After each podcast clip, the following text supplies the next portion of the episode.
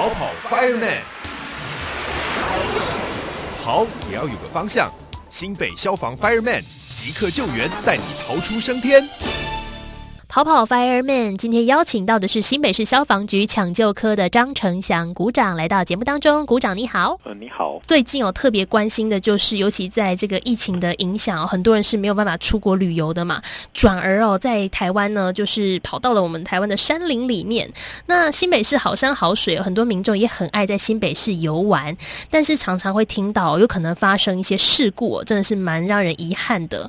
那新北市有哪些地方比较容易发生？刚刚讲。到这种山域事故，首先跟各位听众朋友说明的是，我们新北市辖内的山域大部分是比较高度没那么高的中级山，比较常发生山域事故的是瑞芳、乌来还有三峡区。那瑞芳的话，就是最近比较诶火，比较大家会去爬的那个黄金七岭，比如像剑龙林、茶壶山、半边山这种山。那在乌来的话，那比较有名的山路就是哈盆古道或统后溪的步道。那在三峡的话，就是呃很有名的那个云深瀑布，还有那个满月园、无聊间这些山。新北市的山由于那个高度没那么高，啊都可以当天来回，所以也自然成为各个那个旅游的民众的首选。这样子，通常我们在登山的时候发生事故的原因有哪些啊？然后呃从鼓掌的角度来看啊，建议民众说我们在登山前或者是登山途中要注意哪些重要的事项呢？其实我们在登山前准备。是决定你后面会不会发生山岳事故相当重要的时段。登山前的话，一定要对自己要爬的山路有做好完善的规划。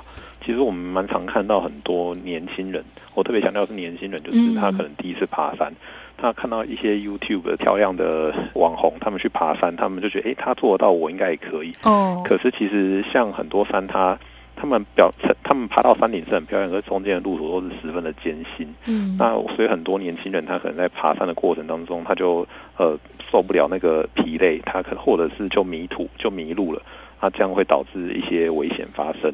那其实我们在统计整个山域事故最常见的原因啊是迷路，标路径的标示或者是呃比较复杂。那很多那个山友自己走出来的路，也可能导致那个第一时间登山者的疑惑，他可能就会诶误入一些小路，然后就走到后面就发现好像已经偏离原来应该正常走的道路。嗯，啊，所以在登山前的话，我们。随身，我们现在都用智慧型手机嘛，那智慧型手机上面可能就可以先下载一些呃导航的定位软体，它可以方便你下载一些离线地图。那也也在这边推广一下，就是我们目前内政部消防署有所谓的“一九报案”的 APP，那可以有透过这个定位的软体或还有 APP 来做那个第一时间的报案。那这个很重要原因是因为山域事故对我们消防人员来说，在抢救的第一时间其实都不太知道受困地点哪里。因为山上并没有路标，对。那透过这个 A P P 的话，可以清楚把定位传回到我们消防局这边，我们就可以比较可以第一时间的缩小搜救的范围，也可以让民众比较常获救。